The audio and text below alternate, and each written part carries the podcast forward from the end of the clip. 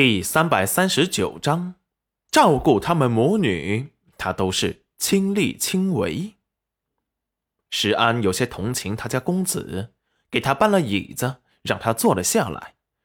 宝儿也无聊的打了哈欠，看着他想睡觉，立即问道：“石安，让奶娘把宝儿抱下去休息。”石安上前答道：“公子，奶娘找到了，但是还在查他们的身家是否清白，等查完了，明日再送过来。”突然看着宝儿的衣服，好似不是他走之前穿的那套。连尿布也换了。奶娘没来，是谁给她换的？是娘子吗？那她出去是为了……突然，裴元君眼神闪过懊悔。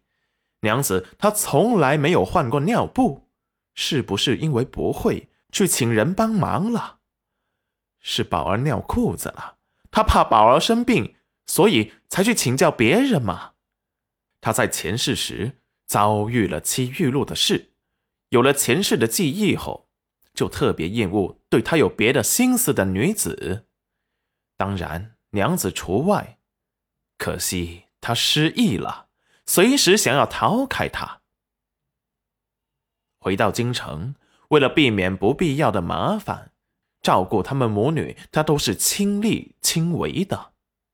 除了找了两个奶娘外，并没有给娘子找丫鬟，他想着要不要找了两个丫鬟来伺候他们母女，毕竟他有时候上朝顾及不到他们。裴元君这边想着该用什么借口进去跟戚云染道歉，倒是宝儿像了解他的心思一般，立即大哭了起来。裴元君立即名正言顺的抱着宝儿过来，娘子。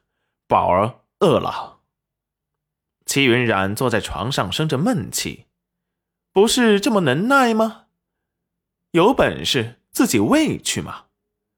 可是听着那家伙的哭声，莫名其妙的感到烦躁，有些担忧的看向了门口。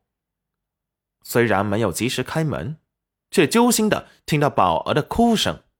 终于于心不忍的听不下去了，大步的走了过来，去把门给打开了，把哭得脸通红的宝儿抱了过来，再也顾不得生气，温柔的哄了起来。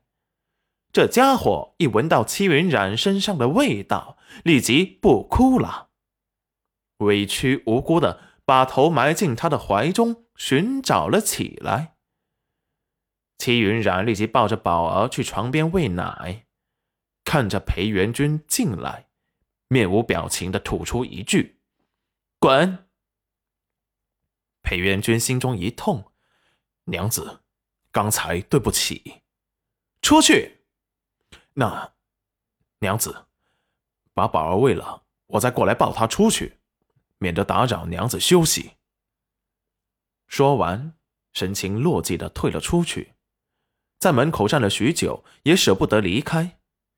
最后，石安过来，告诉他皇上来了，他才打起精神，面色恢复平静的过去见楼臣。一进屋子，只见楼臣神情严肃，威严的看着他。太子呢？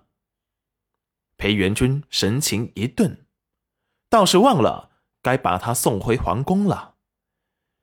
也许是小薰儿最后那个心酸又失望的表情，看着楼臣。使他不忍心把昏睡过去的他送进宫中去，说不定他会想见娘子一面，所以他把他留下了。太子殿下晕了过去，还没有醒来，方神医诊治之后，微臣便把他放到床上让他休息，准备他醒来时再送去宫中。没想到皇上却先来了。楼臣神情玩味道。原来如此，那太子身体如何？朕还以为元君忘了君臣有别，他是太子的事情了。